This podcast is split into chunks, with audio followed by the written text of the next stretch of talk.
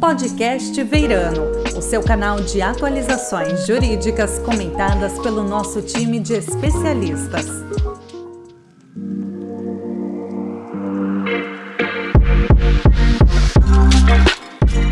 Sejam muito bem-vindos e bem-vindas ao podcast Veirano Advogados. No episódio anterior, nós tratamos um pouco dos aspectos gerais da reforma tributária, do texto que foi aprovado pela Câmara dos Deputados e agora está em votação lá no Senado, e os impactos que ele causou para os contribuintes. Uh, no episódio de hoje, nós vamos falar ainda um pouco da reforma tributária, mas os efeitos para um setor específico e de grande relevância para o país, que é o setor elétrico.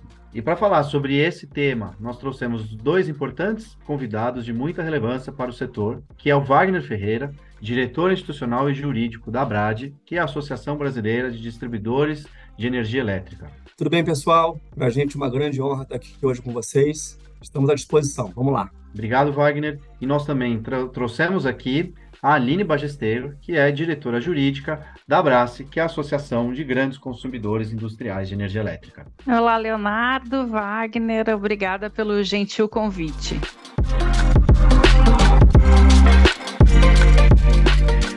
Bom, passando um pouco uh, do nosso podcast, vamos falar um pouquinho. Desde a apresentação dos projetos da reforma tributária em 2019, especialmente a PEC 45 e a PEC 110, o setor elétrico foi obrigado a se mobilizar para mostrar ao Congresso os possíveis efeitos né, da reforma tributária, já que os impactos com a mudança uh, do regime tributário e dos novos tributos que vão ser inseridos na Constituição uh, vão causar um, uma, uma, grande mudança no setor. E uma reforma para o setor elétrico, ela não é simples de ser aplicada, considerando a complexidade do setor, os diferentes agentes do mercado, que possuem operações próprias. Aqui nós estamos falando de geração, distribuição, transmissão, comercialização e o próprio consumidor final. E sabemos que existem muitos pontos que vão impactar com o aumento da carga tributária dessas empresas e que ainda causam grande preocupação para o setor. E por isso, Wagner e Aline, eu pergunto para vocês, eu acho que é a nossa primeira pergunta, eu queria saber, na visão de vocês, qual a maior preocupação da Brad e da Abrace na reforma tributária? Obrigado, Leonardo, pela,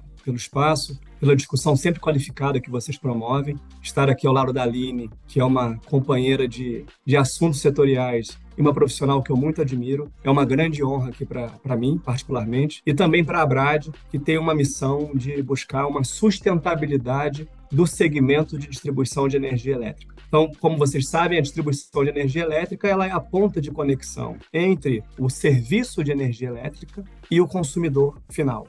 Né? A gente está nas casas e nas residências e domicílios de todos os brasileiros. E a nossa responsabilidade é ter uma conta de luz que seja compatível com a capacidade de pagamento desse consumidor. Porque a distribuidora, enquanto ator, enquanto agente setorial, ela tem a obrigação e a responsabilidade de pagar todos os compromissos setoriais que fazem parte de uma conta de luz. O que eu quero dizer com isso? Quando você colocou, Leonardo, que a reforma tributária ela, é, ela tem várias preocupações do ponto de vista da geração, transmissão, comercialização, distribuição e a própria operacionalização dessa questão da reforma tributária do ponto de vista prático, né? E todo mundo tem essa dúvida, mas eu digo que é, uma coisa que é um sintoma, talvez, da nossa, da nossa avaliação é, da sociedade sobre esse tema é que a energia ela tem que ser vista como um todo, né? Ela é um componente, não importa se eu tenho uma cadeia de 3, 4, 5 ou 10. O que importa é que a energia é um processo produtivo fundamental para a indústria brasileira. A energia é fundamental para serviço e comércio. A energia elétrica é fundamental para que as pessoas prosperem, reduzam sua desigualdade, tenham mais poder de compra, possam investir mais, que a indústria possa empregar mais. Ou seja, quando você pensa em energia elétrica, você está pensando em desenvolvimento do país. Eu vejo discussões como transição energética, o PAC, né, o novo PAC, que tem aí bilhões de reais voltados para o setor elétrico, algo em torno de 70 a 100 bilhões de reais. Mas quando eu tenho uma reforma tributária que trata de um tema que é absolutamente ligado a essa conjuntura da infraestrutura em torno de um serviço que gera o, o, país do futuro, né, a gente não vê um olhar desse dentro da reforma tributária. Então, acho que a gente tem uma, uma oportunidade, Leonardo, agora no Senado, sob a relatoria do Eduardo Braga, de que é um senador Primeiro, um político de muita qualidade, né, com histórico que a gente não precisa falar aqui, já foi prefeito, governador, senador, é um quadro, além de tudo, é um quadro com muito conhecimento setorial, foi ministro de Minas e Energia, conhece as dores das cidades pequenas, médias e grandes do país. Eu acho que ele vai ser um interlocutor importante para colocar a energia como centro de desenvolvimento que o país precisa para a reforma tributária. Ou a gente aproveita isso agora, ou a gente provavelmente vai ter essa discussão daqui a 25, 30 anos novamente, sabe? Então, acho que o primeiro ponto que é importante a gente deixar claro é esse: é a nossa, a nossa confiança na relatoria do Eduardo Braga, que é um senador que tem é, uma absoluta sensibilidade política e econômica no que toca à energia elétrica e o benefício disso para a vida das pessoas e das empresas. Leonardo, obrigada pelo convite e a você, Wagner, pelas gentis palavras. Se nós houvéssemos combinado as respostas, não teria dado tão certo. A nossa maior preocupação é que a reforma ela resulte em majoração da carga tributária na energia. A energia, como a gente sabe, ela é um, um insumo essencial na vida de todos, vai desde a Dona Maria até a grande indústria. Para alguns dos associados da Brás, a energia chega a representar 90% do custo de produção. Então, se nós considerarmos cerca de 22% do custo final da energia são tributos, qualquer aumento na carga tributária da energia pode ter consequências nefastas para a indústria,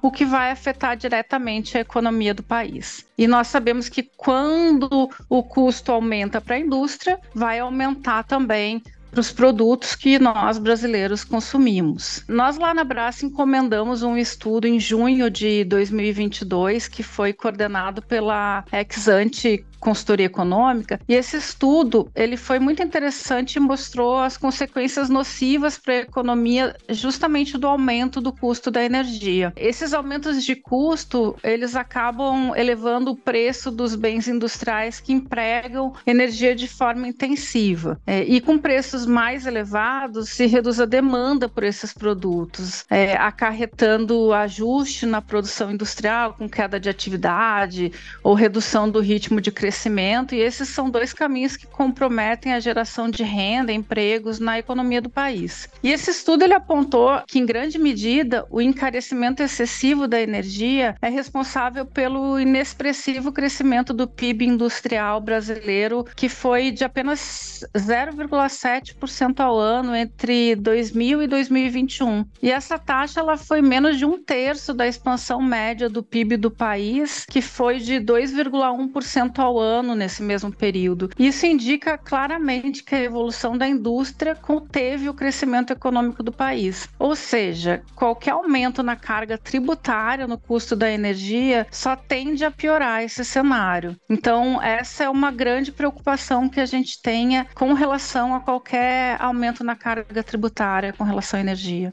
Obrigado, Aline. Obrigado, Wagner. Eu, eu concordo com vocês. Eu acho que a questão do preço da energia, e existem estudos, né, mostrando que existe um desenvolvimento econômico quando você faz o, uma diminuição do, do, preço da energia, né, porque o consumidor, ele, ele vai poder gastar esse dinheiro da energia em outras coisas, que não vai deixar de fomentar a economia do país. Então, é, eu acho que isso é algo que precisaria ser levado em conta, né, pelo Senado no texto. E, e passando um pouquinho mais aqui para frente, eu acho que um ponto que ficou muito em evidência no texto que foi aprovado pela Câmara e causou muita preocupação foi a questão da essencialidade, né, da energia elétrica. Tivemos uma grande discussão no Supremo, o Supremo determinou a aplicação da alíquota do ICMS, aquela alíquota geral, tanto para energia, para telecom, e existe alguns pontos de dúvida ainda no texto constitucional, principalmente com relação ao imposto seletivo, né?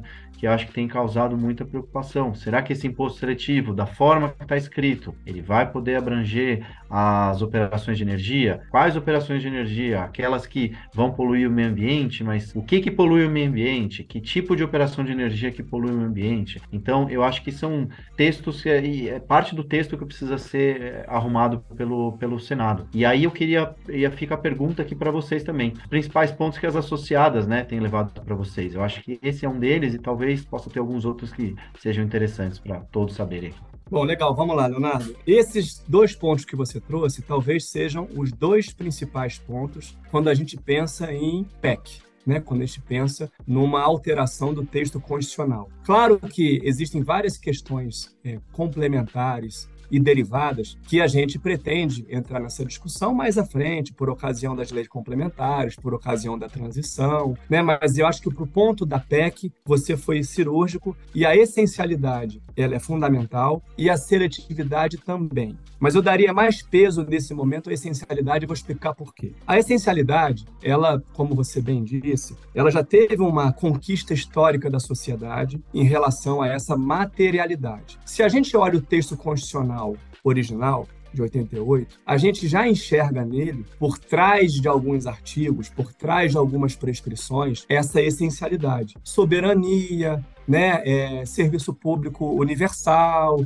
direito à universalização, né, a, a, própria qualidade de vida. Então, tudo isso está por trás e, e assenta e acomoda esse conceito de essencialidade. E não foi por outra razão que lá no ano passado, na verdade em 2021, o STF, depois de uma longa batalha judicial, né, entrou e configurou de forma soberana que, sim, energia elétrica é essencial e ela não pode ter uma alíquota tributária compatível, por exemplo, com bens supérfluos. Né? Seria uma excrescência, seria algo é, não compatível com a própria literalidade do que foi prescrito lá pela Constituição Federal.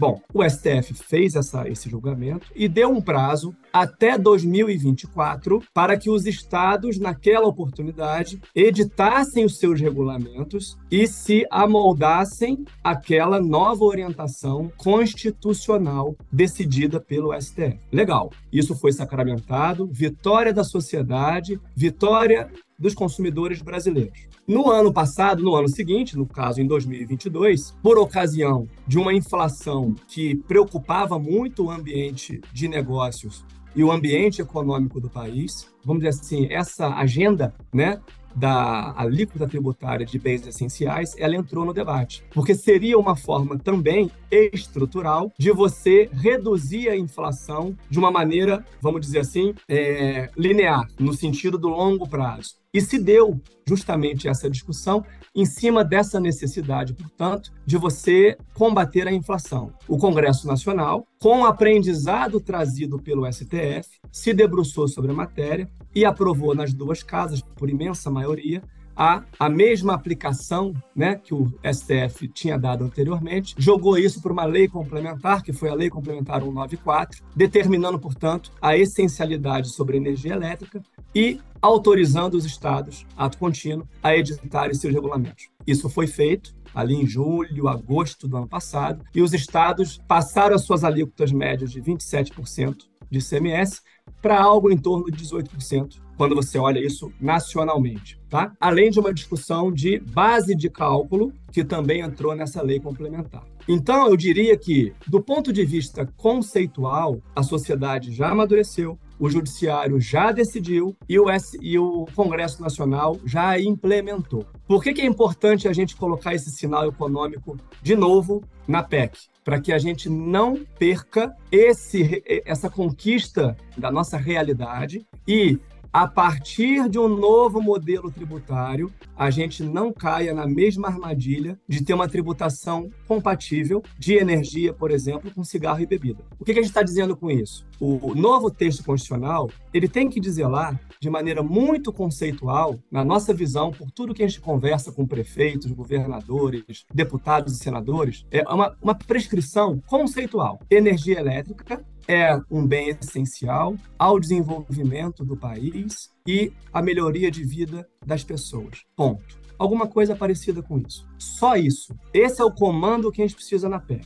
Por quê? Quando a gente começar a trabalhar as leis complementares, né, junto com o Congresso, apoiando, dando dados técnicos, a gente vai encontrar uma equação perfeita junto com os estados para que a gente encontre a melhor forma de traduzir esse conceito de uma forma prática a reduzir uma alíquota ou a criar alguma solução de redução de base que atenda esse pressuposto e perceba, garanta a arrecadação tributária que os entes federativos precisam para fechar os seus balanços e as suas gestões. A gente tem essa consciência. A gente não quer, nesse momento, e a gente, nem, a gente sabe que, que isso é uma, é, uma, é uma questão muito realista, muito pragmática, que a energia elétrica tenha 50%, 40%, 60% de redução de alíquota. Sabe por que isso não vai dar certo? Porque ninguém sabe qual é a equação final daqui a 5, 6, 7, 10 anos. A gente precisa ter um conceito, começar a rodar esse conceito novo e, a partir desse conceito novo, enxergar: opa, energia é essencial para o país desenvolver. Como é que eu faço isso agora? Dentro desse novo modelo tributário, que trouxe outras receitas, que trouxe mais receitas de determinados setores, que trouxe menos receitas de determinados setores, que acabou reduziu com a sonegação. Você vai ter um conjunto de receitas muito maior e a partir dessa realidade você faz uma gestão, né? Você faz uma avaliação, um estudo e identifica como é que a gente vai tratar a energia elétrica para o país do futuro. Se a gente tiver o conceito ali estabelecido, as coisas vão seguir com muito mais segurança jurídica, com muito mais interesse da sociedade, com muito mais reconhecimento da sociedade, que o Congresso Nacional dê um sinal de longo prazo para o país desenvolver. E eu acho que é isso que está na mesa, é isso que a gente tem escutado do senador Eduardo Braga em algumas discussões que ele já tem falado publicamente, inclusive, e é por aí que a gente acredita que é o caminho da prosperidade. Colocar o conceito da essencialidade curto, de forma principiológica, na PEC. A partir daí, é um trabalho dos entes tributantes de configurar a melhor tradução para que essa alíquota seja uma alíquota compatível com a prosperidade que se espera e compatível com a arrecadação que se precisa. É assim que a gente está enxergando a essencialidade nesse momento. Eu acho, Leonardo, que você foi bastante assertivo quando falou em incerteza. É, eu acho que um, um, ponto muito relevante são as incertezas que, que vêm associadas à, à, reforma tributária. Uma delas, o Wagner acabou de explorar de forma perfeita, que é a questão da essencialidade. A gente tem também a questão é, do imposto seletivo, né? O, o texto hoje prevê expressamente a possibilidade de incidência é, do imposto seletivo na energia, e aí a gente tem declarações, diversas declarações na mídia que dizem que não há qualquer intenção é, de fazer incidir sobre energia o imposto seletivo, é, mas por outro lado está lá mantido o texto. Então, se não há, se não há intenção de fazer incidir, vamos tirar é, do texto essa previsão para que nos, nós possamos nos sentir seguros de que não haverá incidência, né? Outro ponto também é que traz uma certa insegurança mudança é a questão das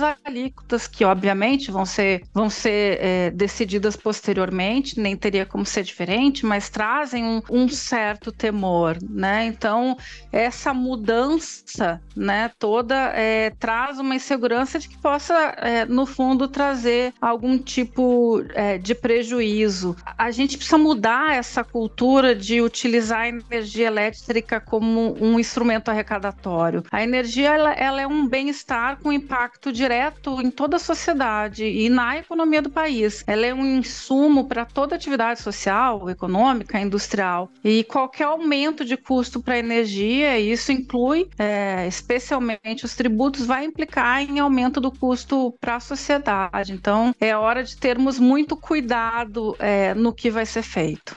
Queria fazer uma observação sobre essa questão da seletividade. Em uma das falas recentes nessas audiências na, no Senado, se não me engano, foi o senador, eu não tenho, agora não tenho certeza, mas enfim, um senador. Mas o que é importante da seletividade é a gente entender que a energia elétrica é, ela é um bem essencial, né? Ela é um bem que gera desenvolvimento, ela, ela transforma a vida das pessoas, ela gera eficiência energética para que você possa consumir mais, ter mais bem-estar social, bem-estar econômico. Esse é o pressuposto da energia na vida das pessoas. Isso por si só reduz a capacidade interpretativa de se ampliar o conceito de seletividade e você tributar sobre energia. O próprio conceito da essencialidade, ele é uma parede para a seletividade. Esse é um ponto. Outro ponto que é importante é que a seletividade, ela é um imposto que tem por, por, vamos dizer assim, por natureza, o seu caráter inibidor de comportamento.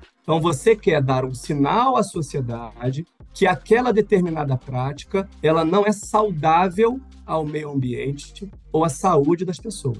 Então, é por isso que eu tenho uma tributação majorada em bebida alcoólica. É por isso que eu tenho uma tributação majorada em cigarro. É por isso que eu tenho uma tributação majorada em petróleo. É por isso que eu tenho uma tributação majorada em outras tantas coisas que são nocivas à saúde e ao meio ambiente. Quando você pega esse recorte jurídico, conceitual e joga na energia elétrica, assim, o escopo fica menor, né? E que escopo menor é esse? Ah, vamos restringir operações de energia elétrica com emissões de gases de efeito estufa, em maior quantidade ou em menor quantidade, não importa. Então, qual é o conceito que se quer com isso? Agora, isso só pode ser feito dentro de um planejamento de Estado, aonde se assegure a energia elétrica que é o pressuposto principal. Não adianta nada disso que a gente está falando às escuras, com apagão, sem energia elétrica funcionando. O pressuposto principal é a energia segura para que o país possa funcionar e desenvolver. Então, acho que dentro desses princípios e dessas colocações, a gente entende que a seletividade, sim, ela precisa ter uma, uma clareza, como bem disse a Aline, uma transparência, uma direção que, que dê segurança jurídica aos investimentos do país e, por outro lado, ela precisa entender que a seletividade não é um ato isolado no mundo do direito. Ela tem que ser interpretada dentro de, uma, de um conjunto de princípios que, por exemplo, no caso da energia elétrica, reduzem a capacidade, vamos dizer assim, de criação de tributação sobre energia elétrica em função da sua eventual seletividade. Concordo plenamente com você, Wagner, mas para mim faria mais sentido nesse contexto todo que não houvesse no texto constitucional previsão de possibilidade de, de imposto seletivo sobre energia. Já que a gente considera energia um bem essencial, então vamos tirar do texto a possibilidade de inclusão. Todos esses teus é, argumentos com os quais eu concordo, eles servem para a gente justificar a impossibilidade de incidência do imposto. Mas a gente tem lidado, e você atua no setor há tanto tempo quanto eu, né? A gente tem lidado com tanta criatividade por aí, né? Que realmente nos traz muita insegurança. Você tem total razão, Aline. Quando a gente conversa com os, com os, parlamentares, de maneira geral, e os parlamentares estão ali nas suas lidas com os prefeitos, governadores, né?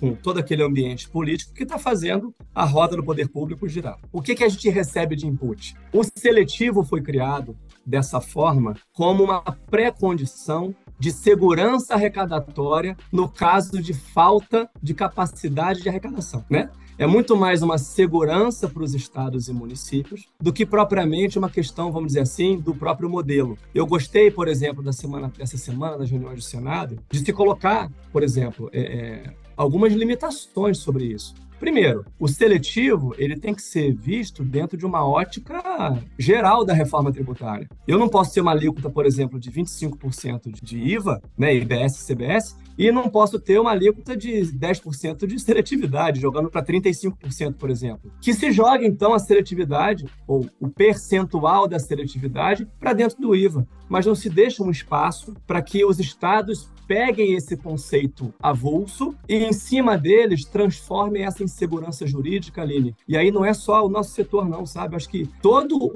todos os investidores têm uma preocupação muito grande com esse conceito muito aberto. Primeira coisa, esse conceito tem que ser fechado, ele tem que ser correto e ele não pode servir, como você bem colocou, como uma proteção de arrecadação. Né? A gente sabe que a energia elétrica, quando você reduz 10% da conta de luz, hoje, valor de face, você gera um aumento no PIB de 0,45% ao ano. São os estudos do IPEA do ano passado. É intuitivo, como a gente já falou aqui para todos vocês. É, você reduz a sua conta de luz, um gasto, você aumenta a sua capacidade de investimento, você reduz o preço do serviço, o produto, você compra mais. Então você faz a economia girar e isso é rápido, porque o dinheiro não fica parado, porque as pessoas querem crescer, querem melhorar. Então acho que é por aí que a gente está enxergando e eu vejo é, tanto a essencialidade quanto a seletividade sendo bem trabalhadas pelo Eduardo Braga e pelo conjunto de senadores que já tem uma avaliação, vamos dizer assim, mais equilibrada do ponto de vista de impacto, é, avançando bem no Senado e nas próximas etapas. Muito bom, eu estou aqui, na verdade, aprendendo aqui com vocês, ouvindo tudo isso daqui. São ótimos os inputs que vocês deram aqui hoje. É, eu acho que a questão da essencialidade realmente ela vai ser um ponto é, crucial aqui para o texto constitucional, já que muita coisa é delegado para a lei, né? Então, a lei que vai definir muita coisa. Então, se a gente tiver um norte exatamente do que, que a energia deve perseguir, e a, e a essencialidade eu acho que é um ponto relevantíssimo, eu acho que facilita depois nas discussões na edição da lei. E até o ponto que você falou, Aline, também sobre sobre a questão das alíquotas, né? Existem alguns estudos já divulgados sobre as possíveis alíquotas, que não vai ter impacto, uh, o impacto teoricamente vai ser baixo, mas a gente não sabe na prática as operações como efetivamente vão ficar. É, então, eu acho que esses pontos são muito importantes que a gente trouxe hoje. O Senado deve é, observar isso e espero que eles ouçam o nosso podcast aqui, porque o texto precisa ser aprimorado com certeza. E a ideia não é só criticar a reforma tributária, né? Todos são favoráveis à reforma tributária, mas desde que ela seja uma reforma tributária que traga é, maior clareza para as coisas, para a gente, no que o Wagner falou lá no começo, daqui 25 anos não temos que discutir de novo algo sobre reforma, sobre o texto constitucional e o que, que precisa mudar. Bom, então para fechar aqui o nosso podcast de hoje, acho que eu tenho uma última pergunta para o Wagner e para a Aline. É, de tudo isso que vocês falaram aqui, o que, que vocês acham que seria uma melhor proposta para melhoria né, no texto constitucional, além de todos esses elementos que vocês falaram aqui hoje? Eu acho que o ponto central da correta aplicação sobre a energia elétrica na reforma tributária, quando a gente olha a energia elétrica como um bem estratégico, né? Como um bem que gera desenvolvimento e tudo aquilo que já conversou aqui bastante hoje, é primeiro, a, na equação tributária, energia elétrica é estratégica. Então, eu tenho certeza absoluta que o Congresso Nacional hoje já tem essa visão, seja do ponto de vista da vida das pessoas, seja em relação aos investimentos numerosos, volumosos que hoje estão postos na agenda, inclusive do governo e do país. O PAC, transição energética, linhas de transmissão, a mudança das nossas fontes para uma fonte mais limpa, com menos emissão de carbono. Então você tem uma pauta ESG, uma pauta de hidrogênio verde que chama investimento, né? Então a gente precisa olhar a energia elétrica como um insumo estratégico. Tendo isso recepcionado, é colocar que energia elétrica é um bem essencial à prosperidade do país e seu desenvolvimento.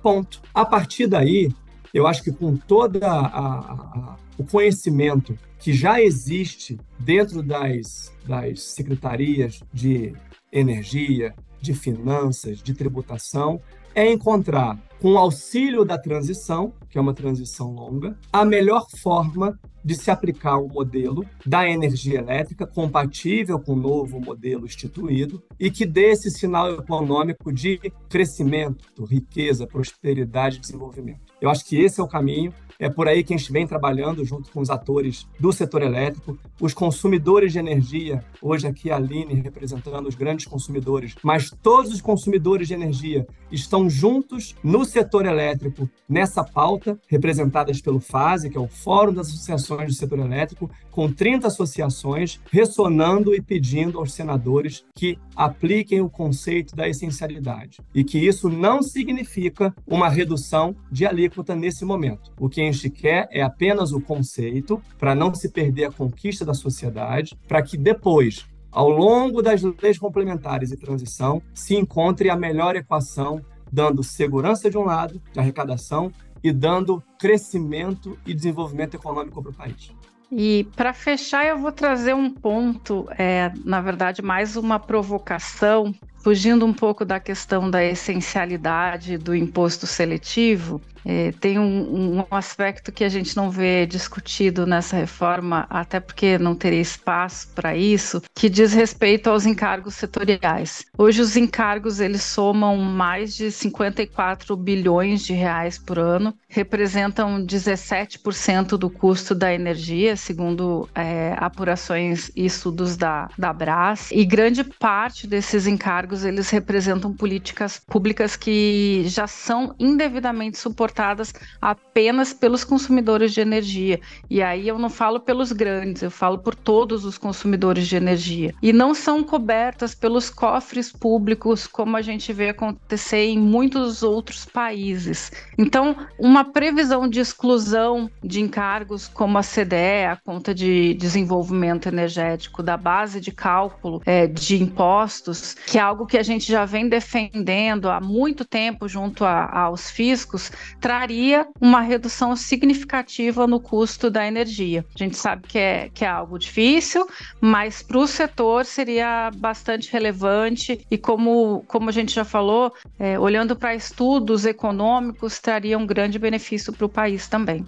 Excelentes pontos, Wagner, Aline, e, e, acho que esse fechamento também, Aline, da questão dos, dos encargos setoriais, eles são é, super complicados. É, você, com o aumento da carga tributária, eles são incluídos na base de cálculo e vai ser um problema lá na frente. E é algo que pode ser enfrentado, se não for pela Constituição, vai ter que ser enfrentado pelas leis. E eu acho que é um ponto de reflexão que o Senado vai ter que olhar assim. Eu, de novo, queria agradecer, é, não vou mais me alongar aqui, queria agradecer a vocês dois por terem participado do nosso podcast. Uh, eu acho que a discussão aqui foi enriquecedora, acho que nossos ouvintes vão ter uma, uma grande visão do que, que acontece hoje no setor elétrico e a maior preocupação com a reforma tributária. E só tenho a agradecer vocês.